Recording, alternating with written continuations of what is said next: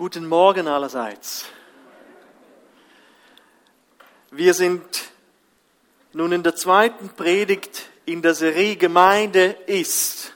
Und vor einer Woche haben wir miteinander angeschaut, Gemeinde ist geistliche Einheit. Und das heutige Thema heißt, Gemeinde ist geistliche Vielfalt. Und wir werden einen Text anschauen, äh, wiederum aus dem Epheserbrief und dieses Kapitel 4 wird uns auch noch die weiteren Wochen beschäftigen. Ich denke, dass im Laufe ihres Lebens nicht wenige von uns an einem Konzert gewesen sind. Sind bestimmt einige gewesen oder vielleicht in einem Theaterstück. Ein schönes Theaterstück ist etwas Schönes. Oder vielleicht in einer sportlichen Teil, äh, Veranstaltung waren. Und die Menschen kommen, um den einigen wenigen, manchmal sind es nur ein, zwei Darsteller, zuzusehen, wie sie performen. Und eine, ja, die Protagonisten, die, die, die haben das einstudiert und üben das, damit wir dann zusehen können und unterhalten werden. Im Fußball zum Beispiel rennen 22 Verrückte über den Platz und geben alles. Oder? Ich liebe Fußball. Und äh, sie haben das Talent und das Können. Sie haben trainiert. Wir sind dort, um zu sehen, wie sie spielen weil wir sie bewundern und weil wir auch natürlich Fans sind von einem Team oder vielleicht sogar von der Nationalmannschaft. Heute ist das Thema sportlich gesehen recht ähnlich. Wir alle sind bei diesem Fußballspiel dabei. Nur ist es nicht so, dass die meisten auf der Tribüne sitzen und dann und in einigen 22 Personen auf dem Platz zusehen, wie sie hin und her rennen und ist noch interessant, ich esse eine Wurst, ich trinke vielleicht ein, ein Getränk und schaue zu, wie, was sich dort auf dem Feld alles abspielt. Aber anders als beim Fußballspiel ist auf diesem Feld genug Platz für alle. Und alles, anders als im Fußball hat jeder tatsächlich auch die Berechtigung, ja sogar die Verpflichtung, auf diesem Platz zu stehen und mitzuspielen.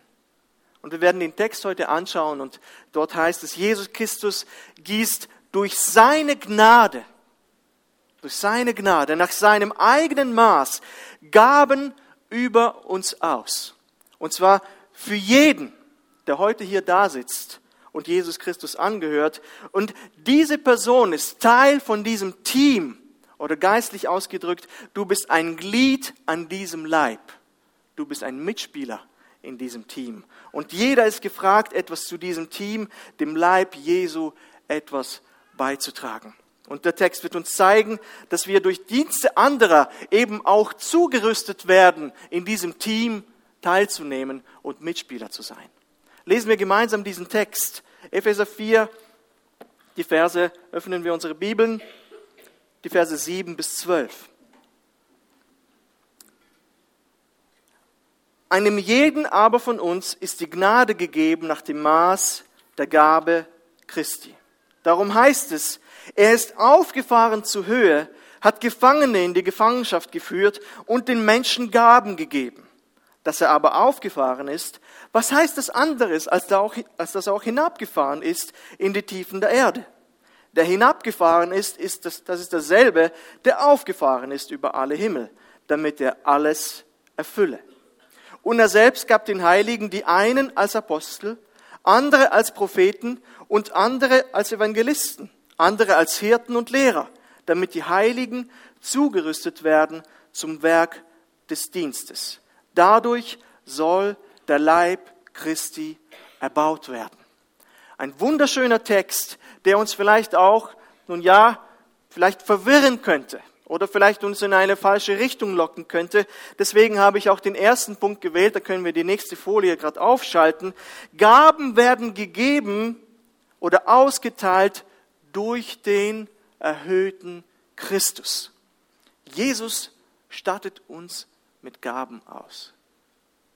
Das klingt gut. Aber bevor wir das anschauen, möchte ich eure Aufmerksamkeit auf diese Verse 8 bis 10 lenken.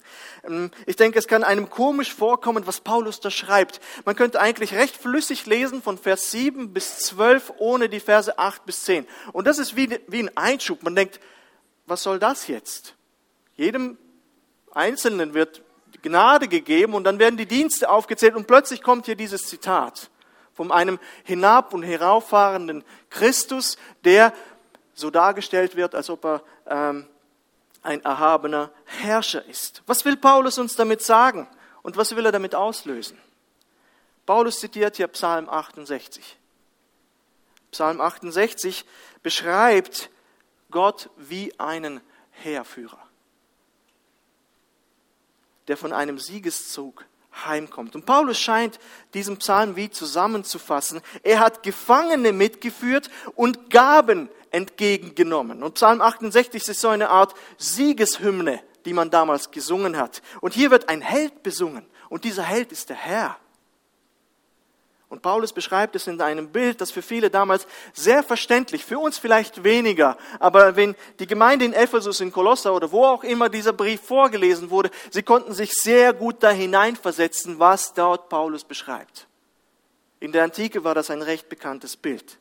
Man muss sich vielleicht das so vorstellen, wie das damals war, wer in Rom vielleicht mal war oder in Paris, der hat diese Triumphbögen gesehen. Arc de Triomphe, sagt euch das was? Sonst haben wir ein Problem. Und dort in diesen Bögen, es gibt auch in Rom im Forum Romanum diesen Titusbogen, der kam zwar später, aber, aber das war in der Antike äh, Prachtbauten, die aufgebaut wurden und die waren einfach nicht leer. Sie waren innen und außen verziert bzw. Äh, beschriftet, vor allem auf der Innenseite. In Paris zum Beispiel sieht man, wenn man dort durchgeht, dann äh, eben den Imperator, das war der Napoleon, und dann seine ich glaube, bedeuteten, äh, die wichtigsten Schlachten, die er geschlagen hat und wo er natürlich gewonnen hat.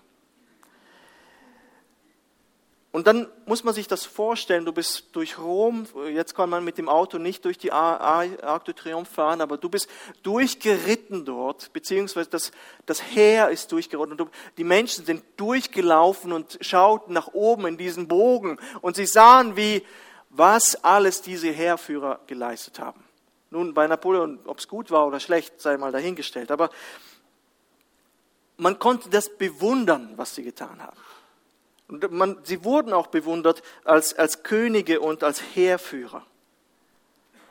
Und nicht selten wurden auch Gefangene mitgenommen, die als Sklaven zum Beispiel dann in Rom gedient haben. Und deswegen spricht auch dieser Psalm von Gefangenen, die, die Gott mitgenommen hat. Die Eroberer pflegten früher nicht nur Beute mit sich zu nehmen, sondern diese auch großzügig dann unter ihren Untergebenen zu verteilen. Ich habe im Skript, das ihr im Internet herunterladen könnt, auch die Stellen angeführt.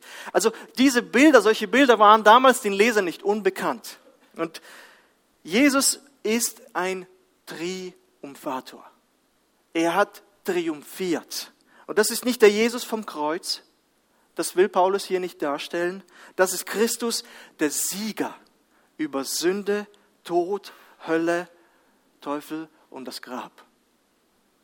Das ist ein großer Herrscher. Nun verteilt er in seiner Großzügigkeit als dieser starke Heerführer Gaben an die Menschen. Paulus möchte hier wirklich dieses Bild vom Christus malen. Er, er, er will nicht irgendwo den gekreuzigsten Christus, der Gaben verteilt, hinstellen, sondern er sagt, hey, das ist jemand, der gekommen ist, hinabgefahren ist auf die Erde, alles besiegte, die bösen Gewalten und Mächte, und hinauffährt und Gaben verteilt. Uns allen. Als ich diese Woche über diesem Bild grübelte und ich mich so dieses, durch die Literatur durchkämpfte, kam mir äh, ein anderes Bild aus meiner Kindheit in Kasachstan. Wieder eine biografische Notiz hier, um ein bisschen mich mehr besser kennenzulernen. Aber dieses Bild kommt auch diesem recht ähnlich und das ist moderner. Es wurde in der Stadt, in der ich gelebt habe, ein, ein Autozug mit äh, Hochzeitsgesellschaft beobachtet. Man denkt, ja gut, Hochzeiten sieht man ja überall heutzutage. Aber nun, es war eine besondere Hochzeit.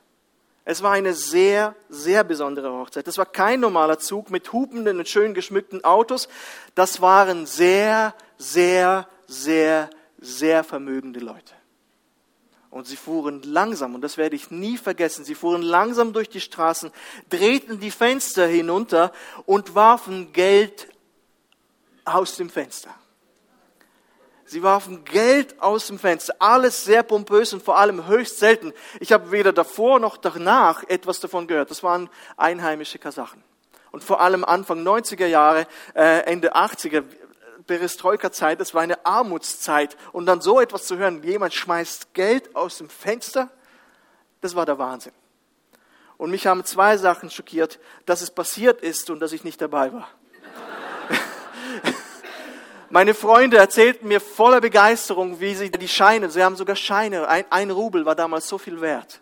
Ich weiß nicht, einmal habe ich drei Rubel gefunden auf der Straße. Wir könnten zu fünft ins Kino gehen und noch äh, süßes Gebäck und Getränke kaufen. Und die warfen Scheine aus dem Geld und ich war nicht dabei.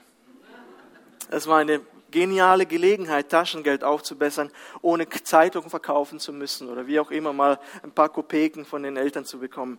Das war eine unerwartet, unerwartet und gleichzeitig eine, gleichzeitig eine sehr erfreuliche Gabe. Eine sehr erfreuliche Gabe. Und ich hoffe, dass es hilft uns besser zu verstehen, was Paulus hier beschreiben möchte. Jesus fährt hinauf in den Himmel. Er lässt die Fenster herunter. Er öffnet die Himmelsfenster und beschenkt uns mit Gaben. Für uns alle. Für uns alle. Und das ist ein schönes, wenn uns vielleicht für uns ein recht ungewöhnliches Bild, aber Paulus schiebt das hinein. Er sagt, ah, Christus gibt euch Gaben und hier sind sie und ich führe, führe sie aus, sondern ihr müsst wissen, von wem diese Gaben kommen.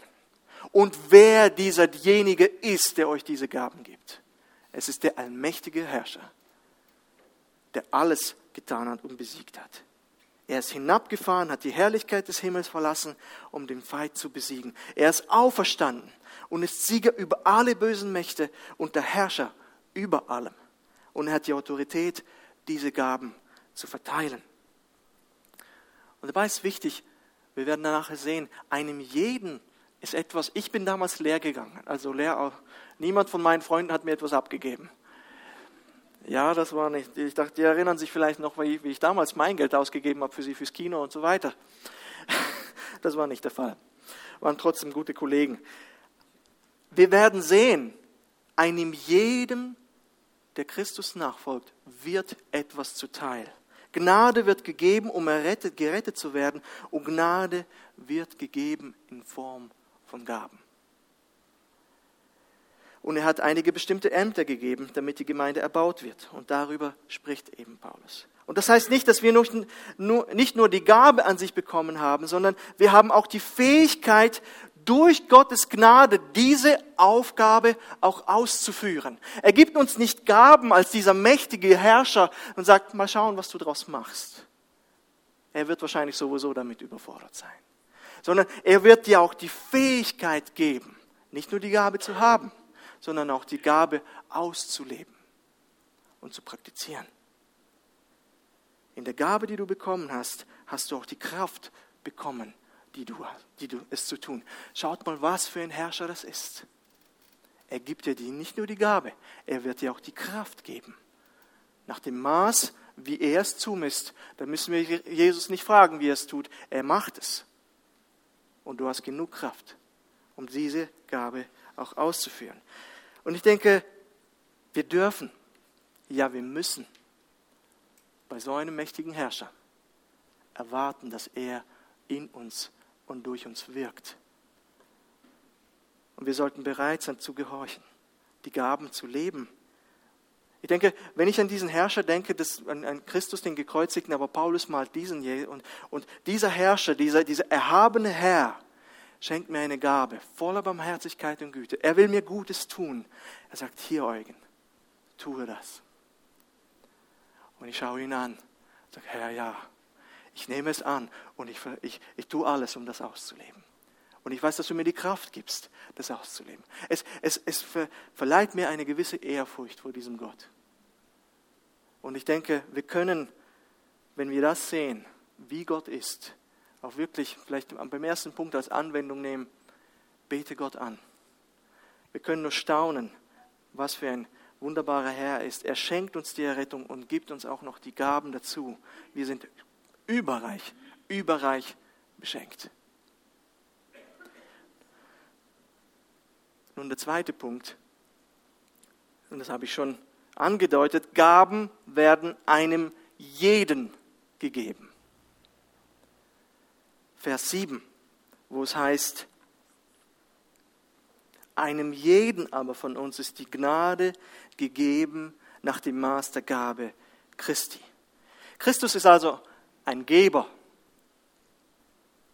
ein erhabener Geber. Und Vers 7 sagt, dass er noch einmal einem jeden von uns die Gnade, Gnade gegeben worden ist.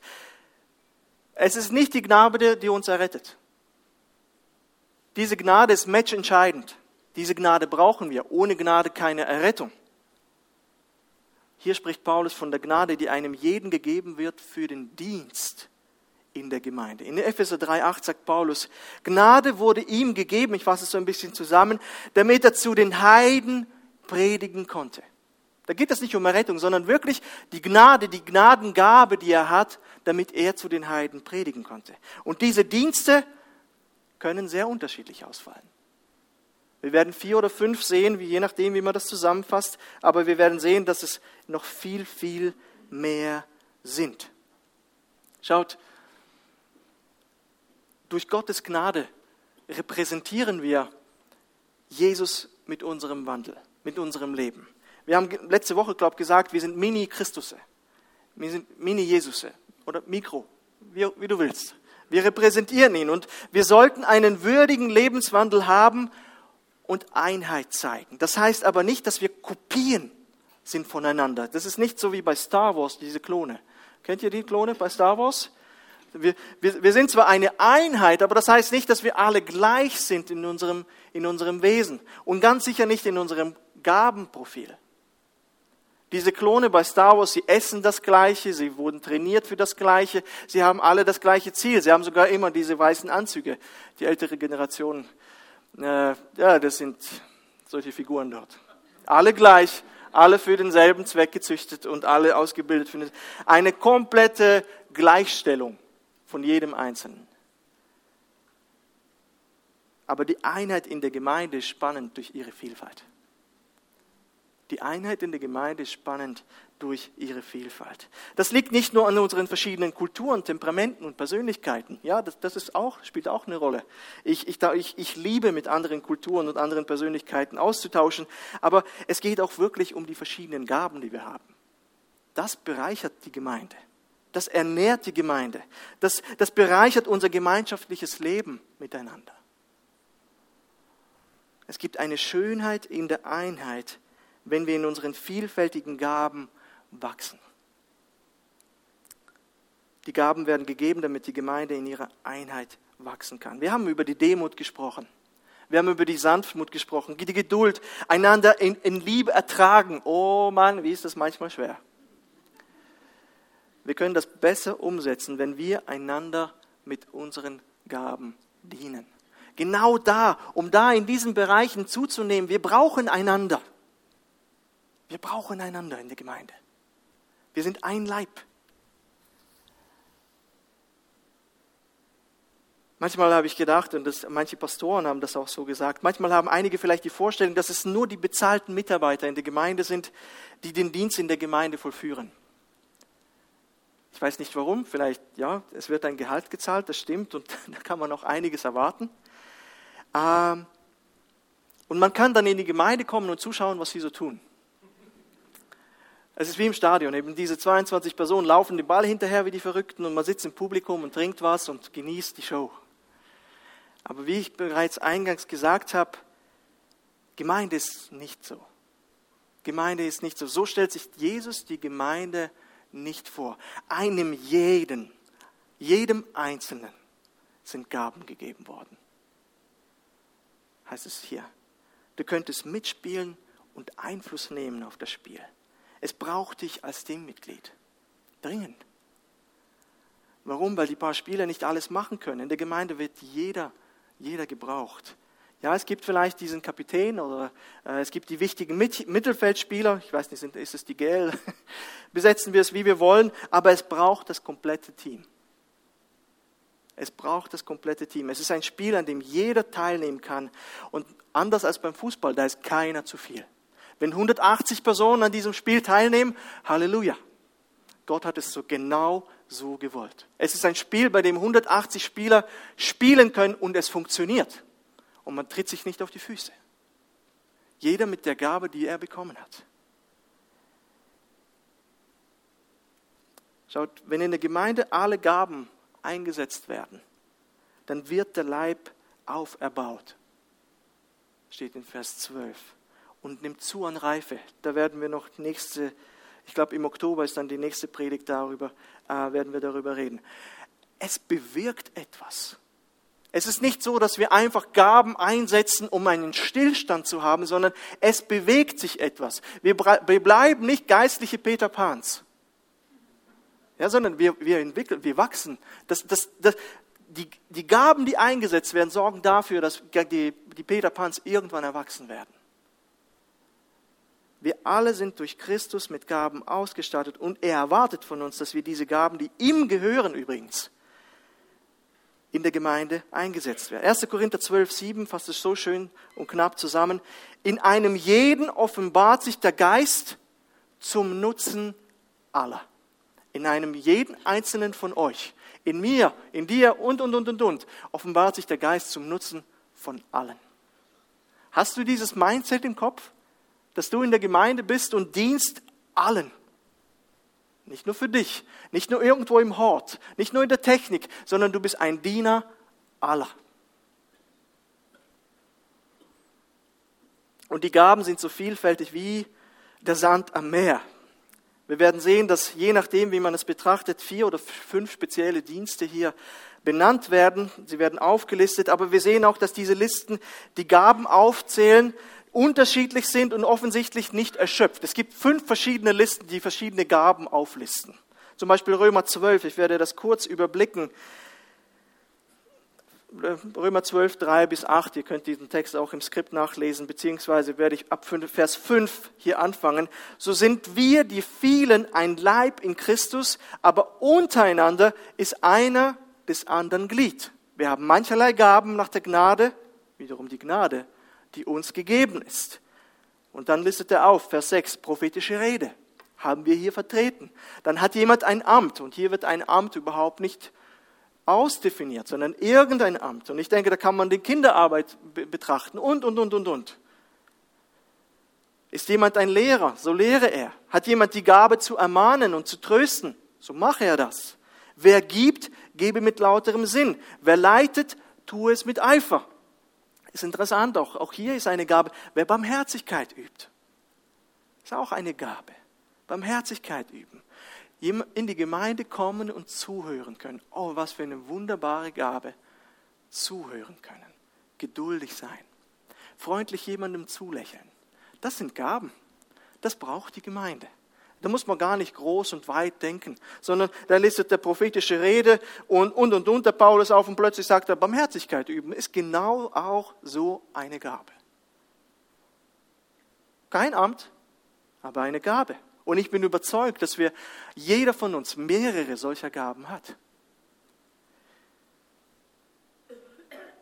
In unserem Text heißt es dann, dass sie nach dem Maß der Gabe Christi gegeben werden. Der Geist oder Christus entscheidet also souverän, wie diese Gaben verteilt werden, warum er die Gaben so zuweist und in welchem Maß.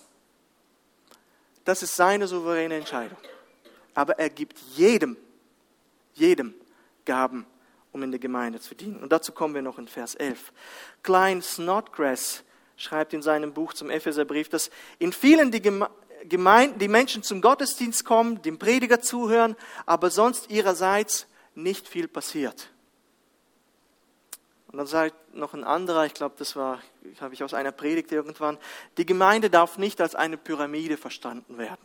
Irgendwo oben ist der Pastor und dann kommt die Gemeindeleitung und, an, und, und entscheiden über die Köpfe hinweg von allen Leuten. Die Gemeinde ist auch kein Bus, wo ich der Chauffeur bin und jag uns die Klippen runter. Das darf nicht sein, sondern Paulus zeichnet die Gemeinde als einen Leib. Ein Leib. Wir sind miteinander verbunden durch die Glieder. Ein Glied dient dem anderen. Und das stimmt, dass einige besondere Ämter und Aufgaben in der Gemeinde haben. Eines davon wird gerade ausgeführt.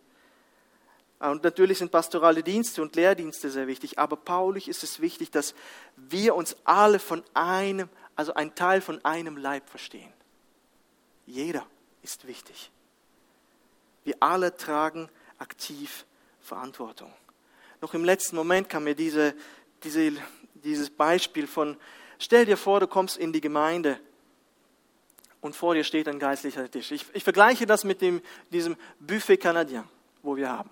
Regelmäßig kommen wir zusammen und essen gemeinsam. Und das wird nicht einfach irgendwo zentral gekocht und dann kann man sich bedienen, wäre okay, sondern, und das finde ich wunderschön, wie ich da hineingekommen bin und diese Gemeinschaft erlebt habe, dass jeder etwas mitbringt. Jeder nimmt etwas an Essen mit. Und zwar für sich, für seine Familie und dann etwas mehr als das, damit andere auch noch davon etwas haben können. Und du freust dich. Du weißt, dieser Tisch wird reich gedeckt sein. Jeder bringt etwas. Und da gibt es äh, verschiedene kulturelle Sachen. Und ich freue mich, ich esse eigentlich äh, das von dir, Schatz, dann nicht. Ich kenne das. Sondern ich versuche mich zu bedienen. Unsere Kinder stürzen sich alle drauf. Es ist cool zu sehen. Und stellt euch vor, da würde einfach nur ein grüner Salat auf dem Tisch stehen. Und alle bedienen sich aus diesen 27 Blättern. 120 Personen, die essen.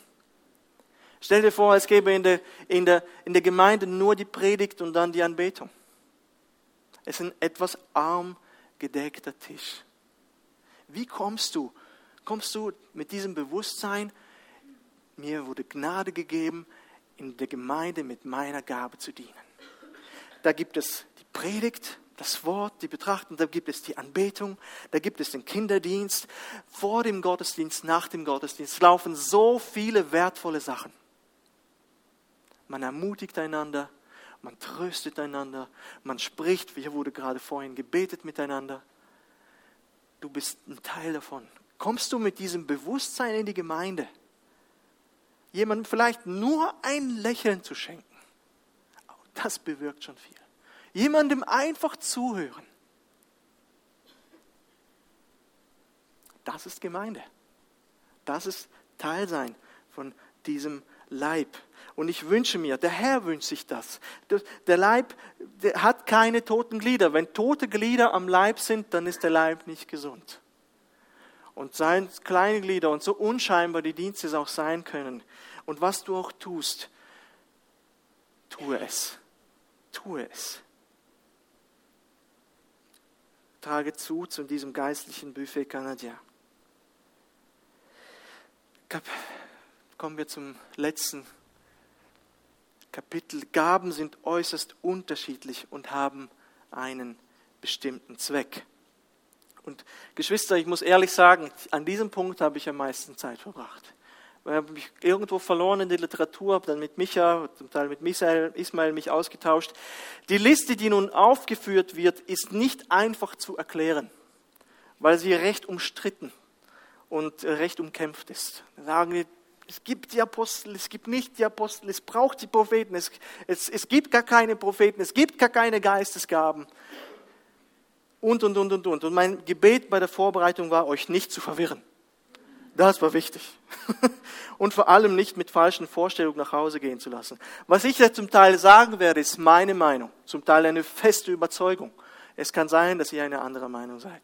Aber Frank Tillman schreibt in einem wunderbaren Kommentar, dass die Betonung hier nicht so sehr auf den verschiedenen Ämtern liegen sollte, die hier aufgelistet werden, sondern vielmehr auf der Tatsache, dass Christus gewisse Leute ausgerüstet hat, um bestimmte Dienste tun zu können. Und diese Dienste, wie gesagt, diese Liste ist nicht erschöpft, sind vielfältig. Es gibt so viele Dienste und so viele Gaben. Und manchmal zerbricht man sich den Kopf, in welche Kategorie passe ich von diesen fünf? Bin ich ein Apostel? Nein, also ich, ich bin es nicht. Und ich glaube kaum einer von uns. Aber ich komme noch dazu. Aber viele versuchen sich dann irgendwo in eine Kategorie zu zwängen und zu denken, wo bin ich denn? Bin ich ein Hirte? Bin ich ein Lehrer? Und vielleicht bist du keines von dem. Wir sollten vielleicht manchmal auch weniger darüber nachdenken und studieren, was denn genau meine Zugehörigkeit ist welche, welche Gaben habe ich denn? Und irgendwo uns hier verfangen und verlieren. Stattdessen, an, anstatt die ganze Zeit über Dienste und Gaben nachzudenken, fang lieber an, eine Gabe zu sein. Fang an, eine Gabe zu sein. Fange an zu dienen. Verstehe mich nicht falsch. sollst du nach deinen Gaben, nach deinen Neigungen, nach deinen Stärken und Schwächen Ausschau halten? Solltest du vielleicht mal diesen Kurs äh, entdecke dein Potenzial entdeck, äh, entdecke dein Potenzial mal besuchen? Auf jeden Fall. Auf jeden Fall. Aber am besten ist es, oder auch eine Möglichkeit, finde ich, fange an zu dienen. Vollkommen egal. Zum Beispiel Bœuf, äh, Bourguignon wollte ich schon sagen. Buffet Canadien. Backe einen Kuchen. Du, du als Mann wirst sagen, habe ich noch nie gemacht. Probier's. Vielleicht entdeckst du eine Gabe. Vielleicht entdeckst du eine Gabe. Vielleicht, vielleicht wird dich ist etwas. Mache den ersten Schritt. Geh in die Kleingruppe. Diene dort. Besuch jemanden. Dinge, die du vielleicht noch nie getan hast. Der Herr wird dich lenken. Der Herr wird dir zeigen, was deine Neigungen, was deine Stärken sind. Er wird dich brauchen. Ich verspreche dir das. Anstatt irgendwo dich da zu verlieren, wer bin ich, sondern fange an zu dienen. Meld dich irgendwo an. Ich, ich weiß, vielleicht wirst du dich auch in die falsche Richtung bewegen, aber tue etwas. Investiere dich in den Leib Jesu. Und der Herr wird dir wirklich auch mit Segen antwortet, antworten. Wie gesagt, diese Liste ist hier nicht erschöpft, aber fange an zu dienen. Ich denke, das ist ganz, ganz wichtig. Aus dieser Liste wird auch so viel herausgeleitet, wo ich sage, wirklich? Ist es wirklich so? Dann sagen die Leute, es muss in der Gemeinde so aussehen. Es muss in der Gemeinde, ich, ich kenne keine Gemeinde, wo es so aussieht. Und dann gibt es Leute, die sagen, machen Schlussfolgerungen aus dem Galaterbrief und sagen, ja, es sind nur die neuen Gaben aus, äh, äh des Geistes oder die Früchte des Geistes aus Galater 5, 22 und 23, wenn es um Gaben geht, gemeint. Andere wiederum betonen die, die prophetischen Gaben. Wenn Gott Gaben, von Gaben spricht, dann, dann sind damit bestimmt nur Zungenrede, Auslegung von Zungenrede, Weissagung, Heiligung und all diese Sachen gemeint. Und alle versuchen sich in irgendein Extrem zu bewegen. Ich sage, es gibt nur die Gaben oder die Dienste oder ähm, diese, diese Geistesfrüchte. Diese Listen sind nicht vollständig. Tatsache ist, dass wir alle Gaben brauchen. Das ist Tatsache. Wir brauchen alles. Was Gott gibt, wollen wir brauchen. Amen. Ich denke, das ist, das ist, das können wir uns einigen. Eine sind, sind starke Ermutiger, andere können super zuhören, andere wiederum sind stark in der Administration oder Organisation, andere haben eine Gabe der Gastfreundschaft und so weiter und so weiter und so weiter. Ein guter Rat ist, fange an zu dienen. Besuch auch Kurse, auf jeden Fall. Lass dir von Geschwistern sagen, hey, wo sind meine Neigungen, wo, sind meine, wo siehst du meine Stärken, wo kann ich mich einsetzen? Aber wichtig ist, dass du dieses Mindset hast. Mir ist durch die Gnade Gottes Gnade zugerechnet worden, Gaben gegeben worden, damit ich in der Gemeinde das einsetzen kann und damit die Gemeinde wachsen kann. Das ist wichtig, dass du das verstehst. Du bist wichtig als einzelne Person in der Gemeinde. Wir haben noch Zeit. Das ist gut. Nun schauen wir uns mal diese Dienste genauer an. Das Wort Apostel heißt so viel wie Gesandter. Apostolos. Und wenn man so betrachtet, dann sind ja alle Christen Gesandte. Oder? Jetzt kommt die Fangfrage. Wir, wir alle Christen sind mit dem Missionsauftrag beauftragt worden und sind somit Gesandte und Apostel. Aber das kann hier Paulus nicht gemeint haben weil Paulus schreibt, dass Christus den einen gab und er selbst gab den Heiligen die einen als Apostel. Es sind nicht alle Apostel, sondern es gibt spezielle, ein spezielles Amt des Apostels. Und er gab den einen das Amt des Apostels. Dann gab es noch sogenannte Gesandte, die von Gemeinden aus Botschaften überbracht haben. Aber das ist wahrscheinlich hier auch nicht gemeint. Zum Beispiel in Philippa 2,25 spricht Epaphroditus dem Gesandten. Er überbringt eine Nachricht, eine Botschaft. Er ist unterwegs im Auftrag und überbringt etwas. Er ist ein Apostolos, ein Gesandter. Aber das ist wahrscheinlich auch nicht gemeint. Das, dann gibt es noch eben diese dritte Gruppe und das waren die Apostel Christi selbst. Und sie wurden von Jesus selbst ausgewählt Sie wurden von Jesus bevollmächtigt und mussten Augenzeugen des auferstandenen Herrn sein. Ich werde die Bibelstellen im Skript alle auflisten. Oder sind schon aufgelistet und bald nach der Predigt aufgeschaltet. Und meine volle Überzeugung ist, meine volle Überzeugung ist, dass es solche wie Apostel wie Paulus hier und die Jünger Jesu nicht mehr gibt. Nicht mehr gibt. Und man beachtet, dass Paulus in einer Zeit schreibt, in der es Apostel noch gab und in der es Apostel noch gegeben hat. Aber Paulus wendet diesen Begriff auch weiter an. Zum Beispiel Jakobus, der Bruder des Herrn, er war nicht einer der Jünger, wird von ihm als Apostel genannt, Galater 1,19. Silas wird auch so in 1. Thessalonicher 2,6 genannt. Auch er wird ein Apostel genannt. Und es gab wohl noch mehr solche Brüder, die wir nicht einmal beim Namen kennen, die Apostel genannt werden, aber in einem weiteren Sinn. Paulus hat für sie wie den Begriff Apostel gehabt und die anderen wie die Apostel des Herrn. Die haben Jesus gesehen, sie haben, waren bei der Auferstehung dabei, sie wurden persönlich von Jesus berufen, aber sie nennt er Apostel. Und wir sehen heute auch noch zum Teil Männer, die Funktionen haben, die man durchaus apostolisch nennen kann was sie gemeinsam haben. Ich denke, Werner Kniesel, wenn ich an ihn denke, falls jemand, ich glaube, er hat hier schon mal gepredigt, nicht wahr? Er, was macht er? Werner Kniesel betreut Gemeinden irgendwo, er, er hilft bei Gemeindegründungen, vor allem in Südamerika und, und, und, und er betreut diese Gemeinden. Und das, das hat mir für mich Parallelen zu Paulus.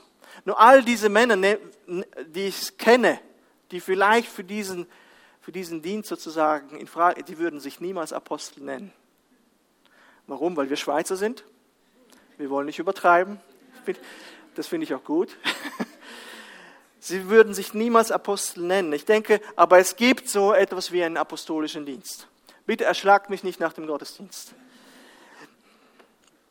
Kommen wir zu den Propheten. Ein Prophet war und ist ein Sprachrohr Gottes. Viele wehren sich dagegen. Ich habe einige Freunde, ähm, Bekannte getroffen, Pastoren auch, vor allem aus Amerika, ähm, die, die sich dagegen wehren, dass es prophetische Rede noch gibt. Kennt ihr solche Leute? Personen, Brüder und Schwestern, die sagen, es gibt kein prophetisches Wort mehr. Es gibt keine neuen Offenbarungen. Und vor ein paar Monaten hatte ich mit einem Pastor ein Gespräch, den ich sehr, sehr schätze und sehr wirklich ähm, viel Respekt vor ihm habe. Er sagt, wir haben alles im Wort, um im Leben nach 2 Timotheus 3,16 zurechtzukommen, um zu jedem guten Werk geschickt und fähig zu sein. Und wir brauchen keine neue Offenbarung. Dann habe ich zu Ende gehört, ich sagte, ja und nein. Ich sagte, das stimmt, wir haben wirklich im Wort alles, damit wir in diesem Leben zurechtkommen können. Aber ich habe nie behauptet, dass prophetisches Wort irgendeine besondere Offenbarung ist, die zum Wort Gottes dazukommt. Sehen wir auch im Wort nicht. Agabus zum Beispiel. Und da können die Menschen irgendwie nicht so viel damit anfangen. Sie merken, sie schwimmen da und haben diese Erfahrungen nicht. Aber wir haben nie behauptet, dass Prophetie etwas ist, was zum Wort Gottes dazukäme. Die Mormonen behaupten das. Oh ja, dort gibt es so etwas. Aber bei uns? Hoffentlich nicht, oder? Agabus sagt zum Beispiel die Hungersnot voraus. Das hat nichts mit Offenbarung zu tun. Apostelgeschichte 11, 28. Im Sinne, dass es zum Wort dazugekommen ist oder irgendeine spezielle Anweisung ist. Oder auch die Gefangennahme des Paulus sagt er voraus. Apostelgeschichte 21, 11. Und es waren dann die Menschen, die dann entschieden haben, wie sie darauf reagieren sollten. Zum Beispiel Apostelgeschichte 11, 29. Sie beschlossen aber, das und das zu tun. Oder Paulus hat zwar gehört, dass er gefangen genommen wird, aber er ging trotzdem nach Jerusalem.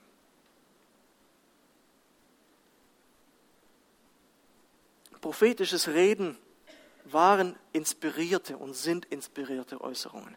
Während und, und diesen Dienst gibt es immer noch. Und wir brauchen diesen Dienst. Ich denke, was, was mir wichtig ist zu sagen, Geschwister, dass, dass das prophetische Reden manchmal überbetont wird. Müssen wir das prophetische Reden suchen? Ja. Wir brauchen es in unseren Gemeinden solches Reden. Ich, ich denke ein Beispiel aus meinem Leben heraus und ich möchte positive Beispiele nennen und negative Beispiele nennen. Äh, um ein positives Beispiel darzustellen, meine eigene Berufung. Wir wussten nach der Bekehrung so drei, vier, na, schon relativ bald, ließ unser Pastor mich predigen und ich merkte nicht einfach, dass ich Freude hatte am Predigen, sondern ich dachte, das ist etwas, wo ich mal vollzeitlich tun könnte. Und dieser Eindruck hat sich äh, bestätigt, zwar in mir selbst, aber auch durch andere Personen. Und dann 2005, ähm, glaube ich, vier Jahre oder fünf Jahre Eva nach der Bekehrung, gingen wir nach Frankreich. Und wir waren dort und, und hatten dieses, zwar immer noch mitten im Studium. Und äh, der französische Pastor von dort, von der Gemeinde, kam auf uns zu, er kannte uns nicht und sagte, ich muss dringend mit euch reden. Und wir kamen zu ihm zum Essen. Das war, glaube ich, nach dem zweiten Gottesdienst, ich weiß es nicht mehr. Ähm, und er sagte, ich habe einen Traum gehabt. Und ich habe, Gott hat mir gesagt, ihr habt einen vollzeitlichen Dienst bald. Und ich sollte euch segnen. Stimmt das? Ich kann euch sagen, das beeindruckt. Das war beeindruckend. Wenn, wenn so etwas einem begegnet, dann, dann wächst die Ehrfurcht vor Gott. Das, der Ruf, hätte der Herr mir das sagen müssen? Nein. Warum hat er es getan? Ich weiß es nicht. Aber er hat diesen Moment gebraucht und das trage ich bis heute in meinem Herzen. Und vor allem, weil es sich bestätigt hat. Er hatte keinen persönlichen Nutzen daraus, überhaupt nicht. Aber er wollte mir das mitteilen. Ich hatte diesen Traum und stimmte, ich muss euch segnen.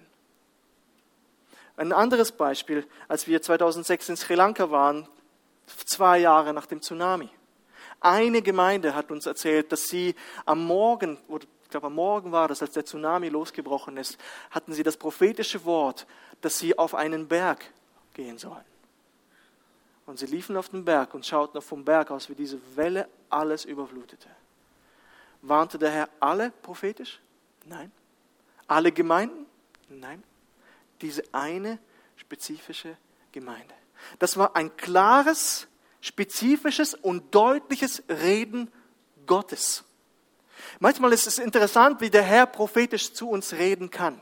In Russland hatten wir, äh, haben mir Brüder erzählt, gab es äh, ein prophetisches Wort, achtet auf die Sicherheitsmaßnahmen. Das war's. Die Geschwister haben gehört, sind nach Hause gegangen. Ich weiß nicht, wie viele Tage später ging einer, ein Mann in den Schacht zum Arbeiten und er kam zu spät. Der Lift war voll, überfüllt, sehr voll. Und er ging runter und zwar viele hundert Meter. Und, und diese Schachtmitarbeiter haben gesagt, komm mit hinein, das ist noch Platz. Und er dachte an dieses Wort. Er sagt, nein, ich nehme die Treppe. Es wird lange, lange Zeit brauchen, bis er überhaupt unten ankommt. Aber er dachte an dieses Wort und er gehorchte diesem Wort. Der komplette Fahrstuhl stürzte ab und alle waren tot. Einfach alle waren tot. Der Herr spricht spezifisch und deutlich, wie beim Agabus auch heute. Und was mich manchmal heute stört, dass wir dieses prophetische Wort manchmal mit so viel Gewalt suchen, dass manchmal so viel Quatsch daraus kommt. Ich habe neulich erzählt, ich werde natürlich keinen Namen nennen, aber mir ist es wichtig, einfach, jemand im Lobpreis sagte, ich habe heute den Eindruck, dass Gott wirklich angebetet werden muss. Wirklich. Ist es wirklich dein Eindruck? Gott will immer angebetet werden. Das in seinem Wort. Wenn du heute diesen Eindruck bekommen hast, wo warst du vorher? Das ist keine Prophetie. Und wir, wir tun Gott klein machen und sein Reden geringschätzen und nicht darauf warten, habe ich das manchmal das Gefühl. Ich habe auch Veranstaltungen mit, mit, mit, mit Evangelisten erlebt, wo dann plötzlich sagen, hier ist jemand, der so das und das hat, dieses Gebrechen. Keiner steht auf. Hm. Nächster Versuch, hier ist die und die Person mit diesem Gebrechen. Keiner steht auf. Ich weiß, dass hier Leute sind, die Rückenprobleme haben. Ich kann euch sagen, zehn Leute würden hier aufstehen. Das ist kein prophetisches Reden. Es sind Leute hier, die Kreislaufprobleme haben. Wirklich. Es wäre ein Wunder, wenn es andersrum wäre. Ich denke da immer an meine Eltern, die nicht an meine Verwandten. Wenn sie das sehen würden, die sagen, das ist ein Scam. Das ist ein Betrug.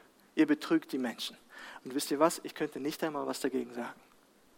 Wenn der Herr nicht spricht, spricht er nicht. Wenn der Herr nicht spricht, spricht er nicht. Und wenn er redet, dann redet er. Das ist wichtig. Es muss spezifisch klar und sollen wir prophetische Rede? Brauchen wir Propheten in unseren Gemeinden und in unserer Bewegung? Amen.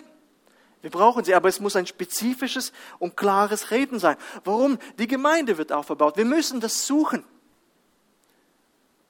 Aber es muss auch wirklich ein klares Reden sein. Es gab mal die Strange Fire Konferenz von äh, John MacArthur äh, in Kalifornien. Hier möchte ich schließen über die Propheten. Ich weiß, das war jetzt etwas auf meinem Herzen, was nicht einmal im Skript steht. Strange Fire Konferenz. Und es ging darum, die charismatische Bewegung, die, die mit diesen Geistesgaben einfach so viel Missbrauch treibt. Und was mich nicht gestört hat, dass, dass mich hat nicht gestört, dass, dass er gesagt hat, die Geistesgaben gibt es nicht. Mich hat gestört, dass 80 Prozent davon, was er gesagt hat, ich dem zustimmen musste. Es wird sehr viel Unfug getrieben mit Prophetie und all dem. Bitte klares und deutliches Reden. Ich hätte noch so viele Beispiele, gehen wir weiter. Evangelisten sind offensichtlich Menschen, die die gute Nachricht verbreiten. Und es gibt, und ich denke, wir sind alle Evangelisten. Es braucht, das Evangelium geht hinaus in die ganze Welt und predigt das Evangelium alle Kreatur. Lehret und taufet sie. Philippus und Timotheus werden Evangelisten genannt. Und ich denke, da kann man auch darüber streiten, was genau ist die Funktion des, des der, ich habe sieben Kommentare gelesen, sieben verschiedene Meinungen fast. Und wir alle sind gerufen, aber Evangelisten zu sein, aber einige sind in diesem Bereich besonders begabt. Und auch solche Menschen brauchen wir. Und gleichzeitig vergessen wir nicht, dass wir auch Zeugen Christi sind. Und dann gibt es noch die Hirten und die Lehrer. Und ich habe gedacht, darüber reden wir nächstes Mal. Es, haben, es ist knapp von der Zeit her. Auch die Hirten und Lehrer sind sehr, sehr wichtig. Ich sehe das als eins, da kann man anderer Meinung sein, weil es gibt keinen bestimmten Artikel. Die einen sind Propheten, die einen sind Apostel und die einen sind Hirten und Lehrer. Und nicht die einen sind Hirten und die einen sind Lehrer. Wird wie zusammengenommen. Aber wir werden dann sehen, auch sie sind sehr wichtig diese genannten Dienste und all die Gaben in der Gemeinde, ich möchte abschließen, dienen dazu, dass wir selbst bereit sind zu dienen. Wir werden zugerüstet, damit du und ich dienen können. Wir alle haben Gaben durch Christus bekommen. Denk ja nicht, dass du keine hast. Du wirst sie noch entdecken, falls du noch nicht entdeckt hast. Und du hast viele Gaben in dir. Gott hat in seinem Reichtum uns überreich beschenkt mit dieser Gabe. Und du kannst dann an diesem Wachstumsprozess, Reifeprozess in der Gemeinde mitwirken. Die Gemeinde ist ein Ort, an dem jeder mitwirken kann, jeder mitdienen kann. Was wirst du tun mit dem, was Gott dir gegeben hat? Die Gemeinde wird extrem bereichert. Stell dir vor, jeder bringt zu diesem Buffet etwas dazu. Wie reich gedeckt ist der Tisch. Wie reich gedeckt ist der Tisch.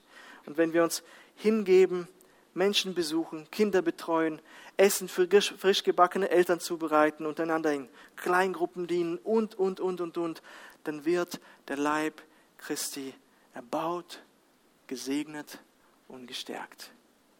Amen. Amen. Ich möchte noch beten und dann haben wir noch eine Zeit der Anbetung. Und Herr, ich möchte dir danken für das, was du heute gesprochen hast. Und es hat vieles sich in meinem Herzen bewegt und getan. Und ich bitte dich, dass es auf richtige, gute Erde fällt. Und das, was ich zu viel gesagt habe, Herr, vergib mir da, beziehungsweise richtest du wieder gerade. Danke dir, dass du uns überreich beschenkt hast, alle. Und danke dir, dass du jedem Gaben gegeben hast, Dienste gegeben hast für die Gemeinde, damit der Leib auferbaut wird und damit andere zum Dienst zugerüstet werden. Dafür danke ich dir von ganzem Herzen.